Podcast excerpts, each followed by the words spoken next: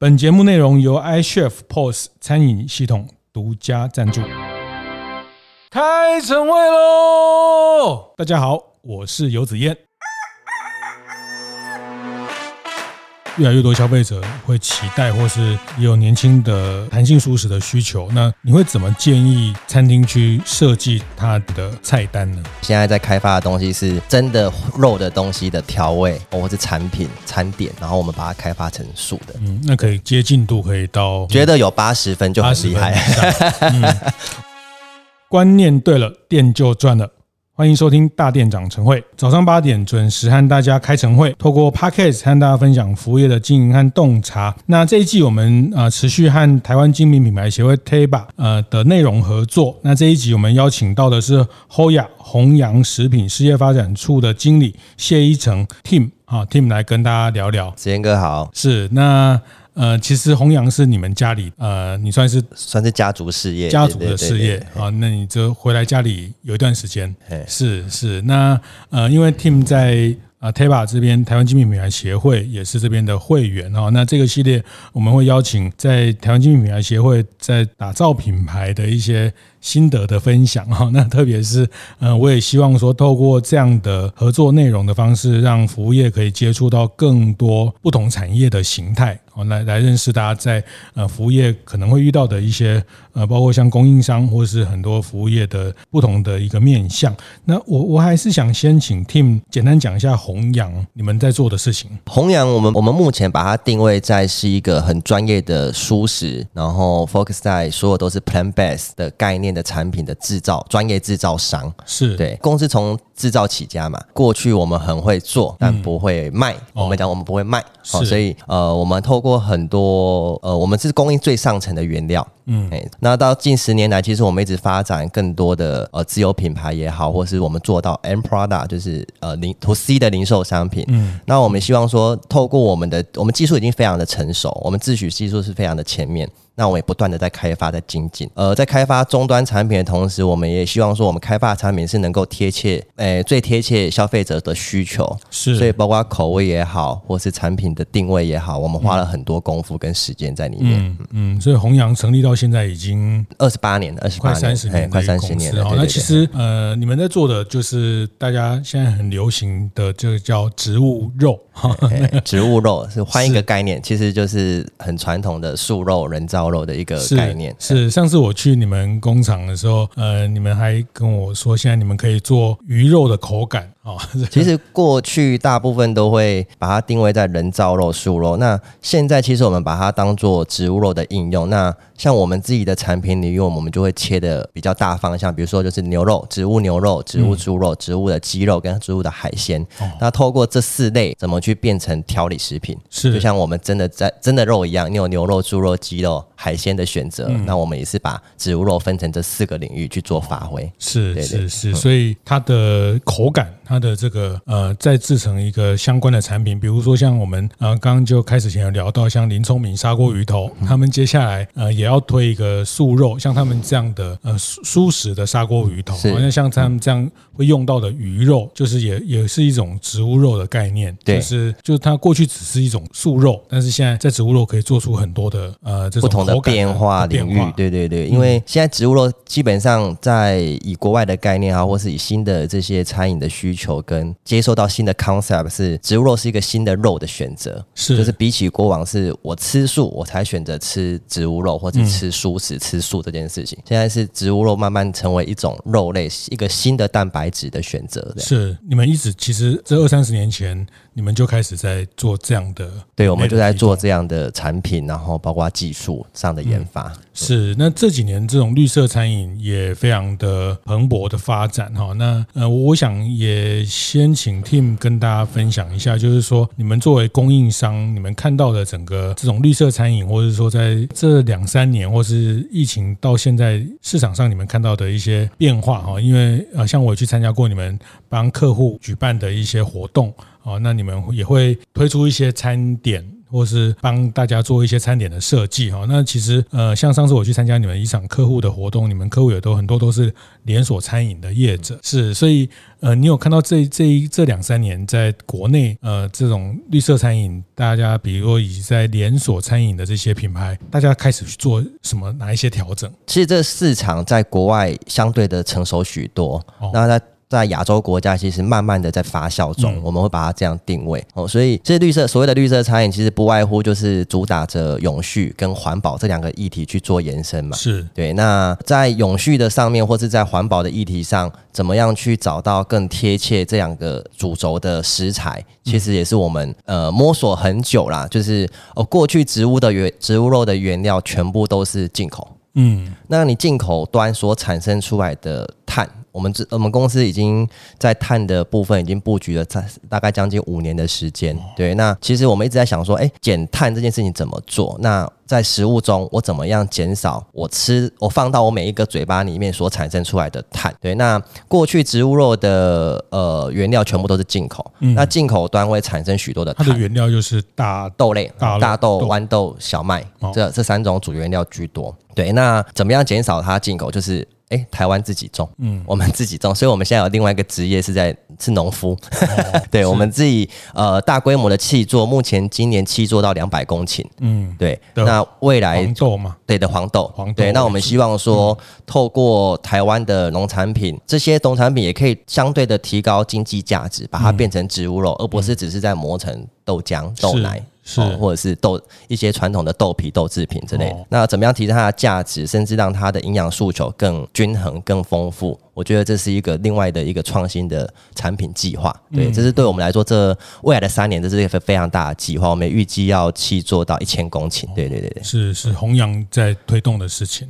对，是它的让它的这个食物的里程的怎么样缩短？的里程可以比较缩短。对，然后同时我也可以做到就是产销产销合一嘛。我们从产地到餐桌，那全程的生产履历我们都可以自己去把关。嗯，对，嗯，因为其实我们老板他对于食安的问题非常的重视，是，所以当初呃有这个想法，同时我们也是希望说，在疫情过去的这两年，其实我们很难管控原物料的品质，好，包括时程，哦，常常在。在哦，过去常常在 delay 或是需求一直哎，供给一直不够，嗯，怕断货。那我们希望说，在透过台湾的农业，怎么去把它推广出来，变成更有经济价值，然后会结合到我们现在的食物肉的产品里面，怎么去做应用跟发挥。但某种程度来说，其实进口会比较方便，对不对？当然，当然，当然，特别是呃，像黄小玉啊、黄豆、小麦啊这些玉米等等，那国际的期货啊、国际的交易都很成熟。嗯，那转成要用台湾在地的呃。比如黄豆要要去契作，其实这里面呃很多辛酸史在。比如说，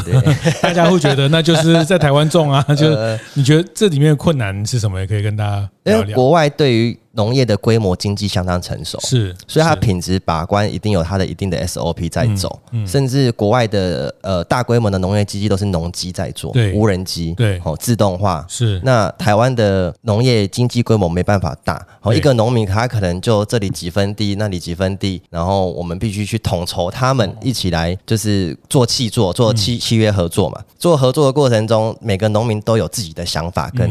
他的一套，他他祖传的那一套，哦、是他祖传的那一套，所以有时候跟他们在沟通上，其实还蛮花时间，那也很有趣的，这个过程是有趣的。对，那怎么样去做到说，呃，我们要的品质跟他们的。实作，我们怎么去做结合？这一段的差距怎么去让它缩小？是我们遇到最第一次契作遇到最大的困、嗯、困难点。这样、嗯嗯、对，呃，前年就第一次，然后去年就是第二次比较大量，就是已经到一将近一百公顷，那今年已经做到两百公顷。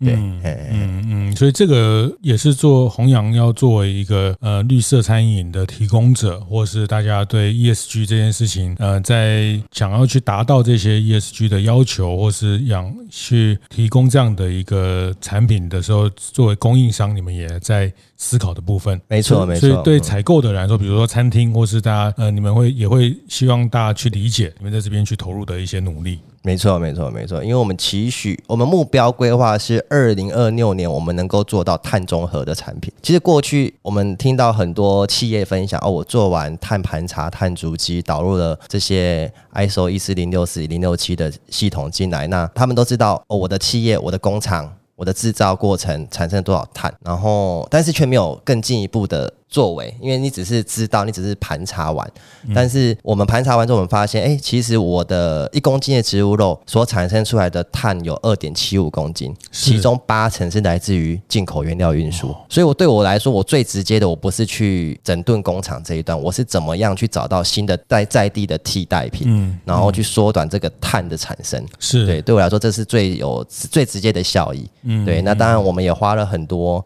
时间跟。心力去投入在就是气做这个事物上了，对。那这样对成本结构还是会带来新的压力？当然会有，但是我们希望说，透过规模经济来说，来去压降大幅度的降低它的成本，甚至我们也呃有一些政府的资源，那农委会他们也大部分。大力的支持我们这个想法跟概念啊，就是怎么样让农民去种更多更有经济价值的作物嘛，然后企业也能够来支持，嗯、那政府也能够支持，这样。是是是，所以这是这这几年呃，你参与弘扬对你来说比较大的挑战，就是对，就是这两三年我们做比较多的转型在这一块。对，也是希望说把产品跟品牌跟呃知名大厂的品牌或者进口品牌去做差异化。对对对，是是是，因为这这几年国外也非常多的所谓植物肉的这样的竞争者。是没错没错，因为大部分都是大厂嘛，就是很大的食品公司，它投入这个。一下子市场成长速度非常快，哦、那这些大厂开始投入这个产业里面，其实我们也希望说，哎，技术我们非常成熟，那在于品牌跟产品定位上，我们怎么做出差异化？是是，虽然你们是作为一个 To B 的，就是对餐厅、对于这种连锁餐饮的供应者，好，那呃，你们也希望去在这里面去把除了价格之外，你们把你们的品牌的价值，透过这些 ESG 的努力。让大家可以看到你们这个品牌的不一样的部分。对，没错，没错。所以这个部分，你觉得这样做对市场，市场很快就很容易认同吗？因为毕竟对于企业来说，它采购上的成本，它采购上的呃 to B 的行业，它在成本上的管控，大家会比较严苛的看待。这部分你怎么去？节目进到这里，稍微休息一下，和大家分享节目合作伙伴 iCHEF 的最新消息。iCHEF 用户专属的八月份餐厅成长课程开放报名喽！这个月的一大亮点就是与 JLK Sake Studio 重憨清酒合作，举办日本清酒主题讲座，邀请餐饮业老板一同了解日本酒的最新趋势与知识，以及分享更多销售与菜单的呈现技巧。好评敲碗不断的 FB IG 广告入门课程又来喽！这次 iCHEF 同样邀请到数位行销专家 AD Hub 团队，带领大家快速掌握广告入门的学习要点。课程名额有限，有兴趣的大店长们，赶快到 iCHEF 的粉丝专业上看看哦。To B 的行业，它在成本上的管控，大家会比较严苛的看待。这部分你怎么去？其实我觉得这是一个长期的规划，而不是哦，你大。你短时间要大量投入这个资源，因为所谓的 ESG，包括说像呃环保或永续这一块，其实是要长期去耕耘的。那对于我们来说，我们是做一个长期规划。然后再有一个短程规划，哦，比如我们一个二十年计划，我们要达到什么程度？嗯，我们要达到零碳排，嗯，哦，那在一个短程计划，五年内我们要做到什么程度、什么目标？嗯，对，那这是我们公司内部一个很明确的方向，就是哦，每年我们逐步的成长，逐步的扩张，哦，从一百公顷、两百公顷，那预计明年度要做到五百公顷，嗯，对，那这是一个循序渐进的脚步，并不是说我我们像呃一般的大。大企业或是上市公司，他们是一下子很大量的就是在做这一块，是，是，那从碳盘查到碳中和等等开始这样。那像我们是一步一脚印的去把它做的很扎实。那我们希望说，在我们每把进口呃国产取代进口的同时，我们是一直沿用下去。而不是因为这个时事这个话题，我们就呃去符合这个时事跟话题，是我们规划是未来就是要持续的使用下去，这样对。嗯嗯嗯。但我我意思是说，这些价值的主张，你怎么去跟你的客户，特别是 B 端的这些采购的客户，所以价格上确实会比较高一点点，也不一定。其实我们就会有分两个路线，就是当然我成你你因为餐厅它其实每个餐厅的定位也不太一样，是呃有。比较高端的，然后也有比较平价的餐厅都有。那针对这两个路线的客户，我们都去经营。嗯，对嗯我，我们甚至说，哎，针对比较高端的餐的餐厅的客户，我们就是提供说，哎。我们帮我们把这项产品做完碳足迹的验证，哦，你可以直接去诉求。嗯，对。那比较比较平价的，它有可能有成本上的考量，我们必须还是要使用比较低成本的原料，嗯、然后去使用去供应给他。对，这也是也是有的，让客户可以有选择。对，可以有选择。其实我们都以在在我们产业链上的我们弘扬的角色来说，我们希望提供给服服客户更多的服务跟选择，嗯、这也是我们其中一个服务的环节。是。不过你刚刚有提到，其实。台湾在呃绿色餐饮也好，或者是在呃这个植物肉的相关的这些需求，其实台湾相对还是比较慢一点。呃，我觉得在发酵中，嗯、那因为很多观念其实因为台湾早期吃素本来就很盛行。对，所以其实呃，如果说不吃素的人，你请你请他吃素，或是你鼓励他吃素，他们大部分的人一开始都会有距离感，会有剥夺感。嗯，对，在很多连锁大品牌开始推动，也是因因应国外的时事驱动下去推动这些素食类的产品，那推动的成效其实还不错。那接二连三的就是很多的品牌效应开始出来嘛，就开始一直在推往这个产食品领域去去深耕。那我觉得说，其实跟消费者的沟通是需要时间，而不不是说你强行灌输它这个东西有多好，嗯、那回归到食物的本质，就是东西要好吃。是对我其实有时候我们在吃东西，就是不管荤或素，但是食物的本质是要美味。嗯，然后你放你放到嘴巴里是要顺口好吃，这样对，这是食物的本质。嗯，对对，对。作为但是作为你们作为供应商，就有责任或者把这个东西如何做的好吃的对对对条件先把它没错没错没错没错对对对对。但你你。如果国外你有看到一些，也可以跟大家分享一些，比如国外在这个部分的一些比较比较蓬勃的发展，或是它哪一些是接下来，我想大家也都注意到这个方向哦。那呃，我不知道您这边有没有国外的一些目前在蔬食或是这种绿色餐饮的的一些趋势，也可以跟大家分享。以国外来说，其实大部分的连锁餐厅几乎讲。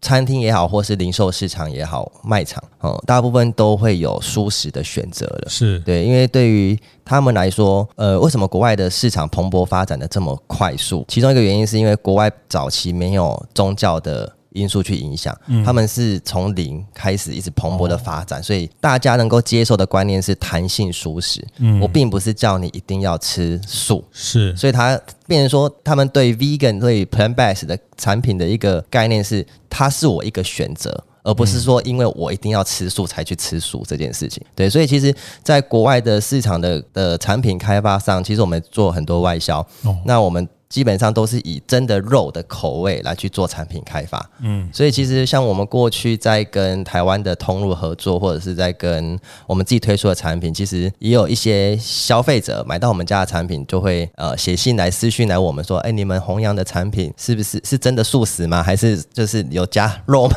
对，所以这有时候需遇到这些问题，但是有时候我们会觉得说，哎，那代表这是对他们这个是另外一种肯定嘛，对我们产品的一种肯定，对对对对对，像我们三个。个月推出的那个牛肉面，其实呃，大家对于牛肉面，这是真的。这个牛肉面汤头是是全素的吗？还是还是有加真的牛肉在里面？这样，嗯，对对对对。所以，但是在台湾，在在我们的 TA 或是在台湾的呃素食这一群的消费者，大部分人应该都知道弘扬，所以弘扬就等于是素食这样。嗯，对对对。嗯，嗯但我我想特别请 Tim 来分享，因为他们作为供应商，呃，包括国外的客户啊，所以呃，整个市场的面向会会比较在一个制高点，看到大家不同的需求哈。那所以呃，你觉得接下来台湾在餐饮也要，绿色餐饮，或是呃，它基基本上进到餐饮或零售，它慢慢就会像国外这样变成一个标配了，就是会变，这是一个。饮食文化的改变，我们会把它认定为是一个饮食文化的改变。那怎么样去满足消费者的口欲？就是呃，做出产品，就是产品的差异化，怎么去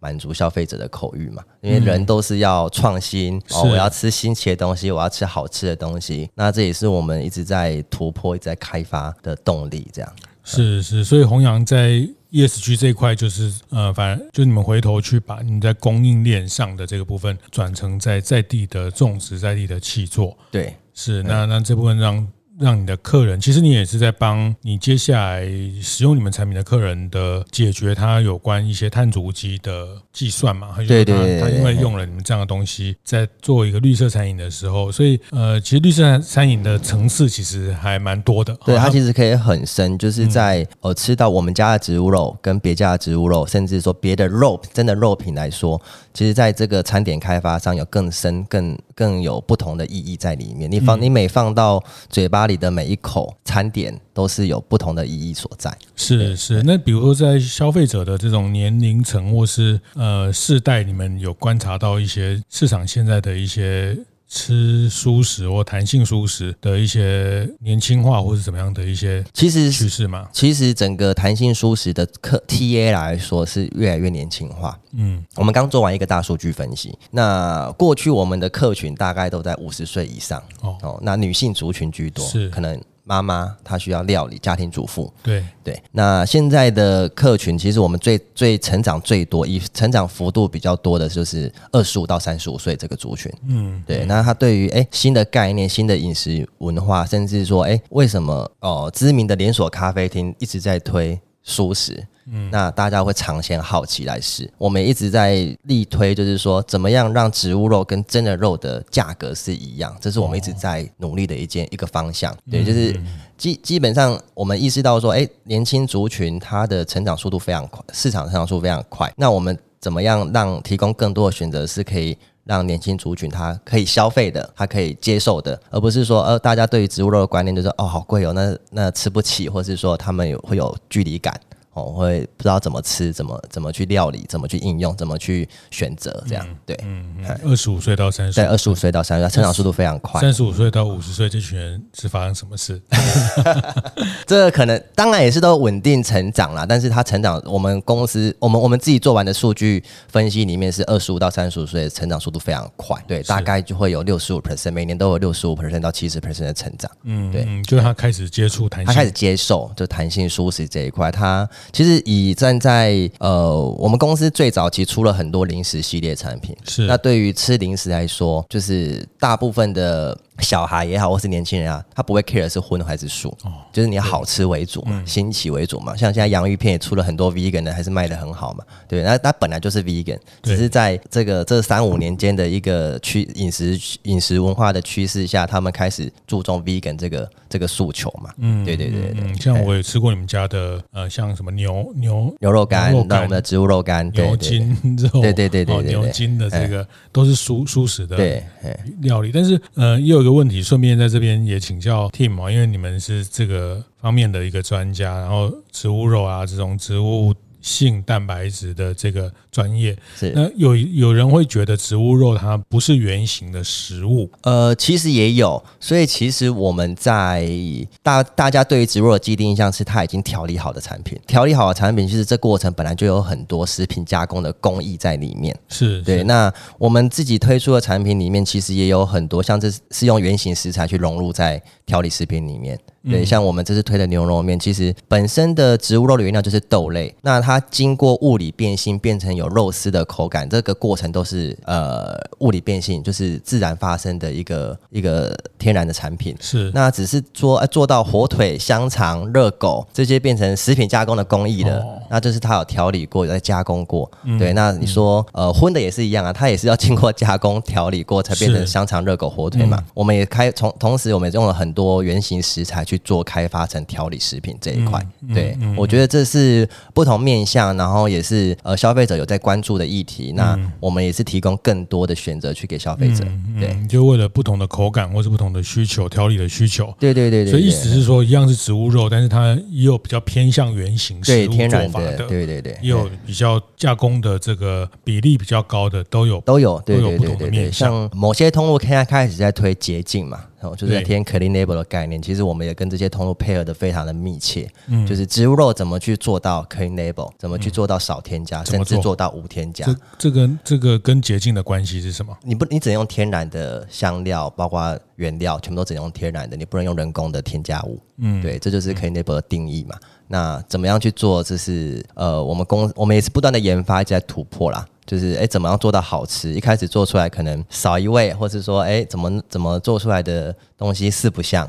对，那也是经过好几年的不断的一直 try，一直 try，一直 try，就是做到现在我们的产品真的再加上是可以诉有部分产品再加上是诉求 clean label 这样。嗯，对，嗯嗯，那其实这个也都是呃比较广义的呃绿色餐饮健康的的对对对对，往天然的方向去走。是是，所以你们在国内也除了供应国内的这些呃品牌客户，也有做国外的销售。对，没错，嘿，特别是到哪几个市场？呃，其实分的比较细，但未来我们的发展重点都会在欧美国家。嗯，对，就是可能会以美国。然后还有欧洲，特别是英国为主，对，哦、特别是英国，对对，他们对于蔬食的接受度已经非常的成熟了，对，那市场的需求也不断的在成长。呃，在市场需求不断成长的时候，就是你的技术要非常的成熟嘛，因为消费者吃过一样，他马上就要第二样，你不能一样一直卖卖个三年、五年、十年都不一成不变，那没有办法满足消费者的口欲嘛。对，所以我们一直在不断的开发跟创新，就是这样。嗯嗯，所以接下来整个弘洋的品牌，当然我们还是有呃自有的零售的这个部分，在提供给 To C 的消费者嘛。对，没错。嗯，这些品类可不可以跟大家分享一下？你们现在 To C 的这个产品的品类？过去我们做零食比较多，好，可能常温休闲零食比较多。那这三四年来，我们很积极的推动调理食品。哦，我们从冷冻一直到常温都有。嗯，对，那。就是跨领域的不同的产品有不同的消费需求嘛，我们怎么样去开发产品去满足到消费者的期待？其实是做品，我们我们的品牌定位是希望说我可以提供更多舒适的选项给我的消费者。是，是，我们自诩是一个蔬食专门的调理专家，所以不是只有这个素素肉跟植物肉的提供者。对对对，要进入到啊调理的这个食食品厂的这个。对对对对对，角色进来，没错没错没错，因为其实现在大家都讲求方便及时嘛，微波解冻或者是说呃冷冻拿出来退冰，或者隔水加热，马上就要能成为一道餐。对，这个快速方便的的餐点的市场其实一直在成长。呃，我们希望说我们在因为在经营品牌的同时，我们需要推陈出新，然后。满足更多消费者对于我们的期待嘛？对，所以我们就是一直不断的在推动不同的产品系列出去，这样。是是，那当然这些部分你们也希望把一些更多的绿色餐饮呃观念，或是这些在地的饮食、在地的原物料，可以透过调理包，透过跟消费者的直接沟通。也可以把这个观念去做一些传达。当然，当然，当然。我想特别在大店长晨会有很多是餐饮服务业的开店的经营者哦。那我也特别想问 Tim，就是说，如果现在他是做荤食的这样的一个餐厅，他现在开始要越来越多消费者会期待，或是也有年轻的弹性素食的需求，那你会怎么建议餐厅去设计它在素食或蔬食这部分的菜单呢？基本上，像我们对于呃新开发的，就是新客户，他想要开发素食、蔬食的菜单来说，我们会说，哎，你有什么荤的菜单？哦，那我们怎么样去把它变成素的？是哦，就像以以咖喱类的来说，我们说，啊，你有咖喱肉的烩饭，那我们是不是可以把它变？啊，把我们的植物基把它融入在里面。那基本上你的调味上可能再修修饰修饰一下，因为可能有一些素食，台湾比较特别啊，素食的需求不能有五辛啊。嗯，对对，就是不能有辣，哎，葱蒜。对对，那调整一下，那其实基本上就是一个呃新的菜单出来。那你只是把荤的变成一个素的选择，甚至可能调的，我们还有客户是调的更好，所以他把荤的就取消了，变成是做专门在做素的餐点这样。嗯，对，所以。一开始可以先去把它既有的品类、既有的菜呃餐点去做一个平行的一个转换，对，转换转换，对，怎么样用我们的食材，然后我们怎么去配合到你们的菜色里面去做融入？我觉得这是一个最直接的方式。是对，是，哎，然后包括像以便利商店来说，其实便利商店它操作这一块其实蛮直接的。哦就是荤的东西直接变成素的，其实还蛮快的。像我们在便利商店里面有很多炸物也好，或是卤味也好，东山鸭头怎么变成东山的蔬食卤味？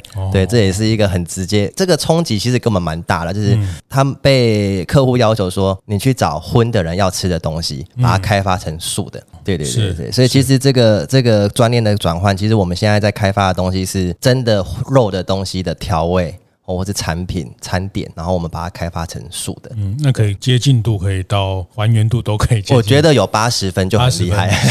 嗯，我觉得有八十分就够了。是，那其实像这类的设计，就是它去呃迎合，或是让一些弹性舒适的人，他可能有有这样的选择，他未必是。最就是未必是那一群真的是很舒适的，当然对对对对对对对，对。那所以这第一步可以先用这个方式跟弹性舒适的人去做沟通。其实这是一个很第一步也很直接，他也不排斥，因为是东西做的好吃，是他印象中的味道，那他的接受就会非常的高。嗯，对，嗯嗯。那当然，随着客人他呃，如果他是对舒适要求越来越高的时候，再去延伸他其他的。没错，没错，没错，没错。嘿，他会慢慢的去认识我们的品牌，认识我们的产品。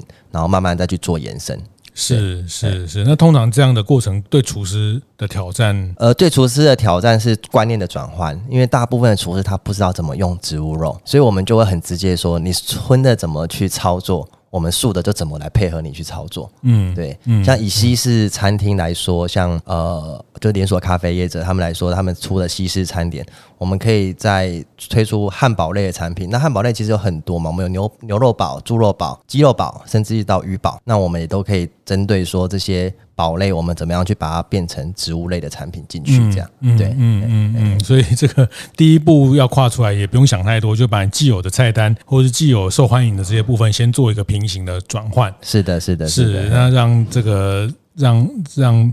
他来进来的时候，他也呃方便他的选择，而且跟既有餐厅在呃沟通的这个定位也不会差太多。没错，没错，没错，没错。而且甚至可以保留在把你餐厅的元素哦，你的你特别的 sauce、你的酱料、你的调味的元素，怎么样去保留在新开发的素食餐点里面？嗯，可是对对厨师来说，对 chef 来说，有时候嗯，就比如在台菜或是很多料理里面。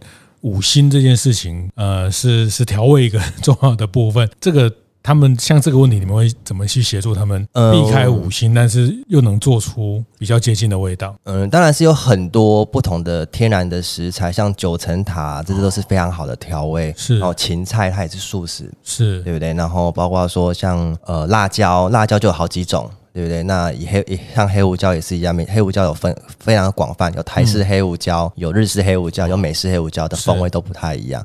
所以其实我觉得说，其实，在调味上其实还有很多工艺跟很多学问在里面。那这个就是厨师的功课嘛，就 是就不会是我们的功课这样，对不对？但我们可以给一些建议跟方向，这样这样来开发。这也是一种探索啦。对对对对对对，新的食材的探索。对，可能会有不同的火花。所以对于呃之前没有尝试过的。确服你有觉得不用太担心？它其实也蛮多替代的方式，像我就听过，比如说九层塔跟姜片。它可以呃爆出比较接近鱼汤的味道，味道，哎，是，好像是有类似这样的，对对对，就是有人跟我这样，就是它其实很多方式可以去解决。其实对对餐厅来说，它也是一种新的食材的可能性的探索。没错，没错，没错，没错。我觉得这是不要受限啊。很多很多厨师听到植物肉，听到素食，就啊，我又没有做素食，或是啊，我不知道怎么做，他们就会害怕，会退却。对，但是其实把方向给的很大的时候，他们就不排除这些困，他们自然就会排除。我觉得一方面是探索这个食材的可能性，我觉得回到我们今天谈的，其实对对接下来的消费者，呃，也去探索他们的需求哈。其实他们在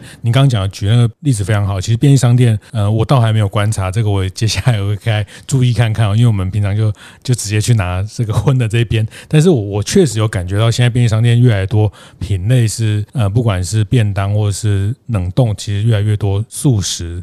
蔬食者在嗯可以使用的东西，但诶如果大家去观察一下，就可以看到他们在里面怎么转换哦，也可以给大家在做菜单设计跟一些呃这个菜色开发的一些很好的一些参考。对，好好谢谢谢谢今天呃弘养 Hoya 的 team 跟大家分享他们在绿色餐饮上面看到的一些未来的观察，也特别提到他们在做一个供应链。的角度，他们怎么样去思考 ESG 的解决的方案？谢谢，谢谢 Tim 的分享，谢谢子哥，谢谢。会后记得在 Apple Podcast 订阅、评分、留言。有任何想在晨会上讨论的议题，也欢迎提出。大店长晨会，下次见，拜拜。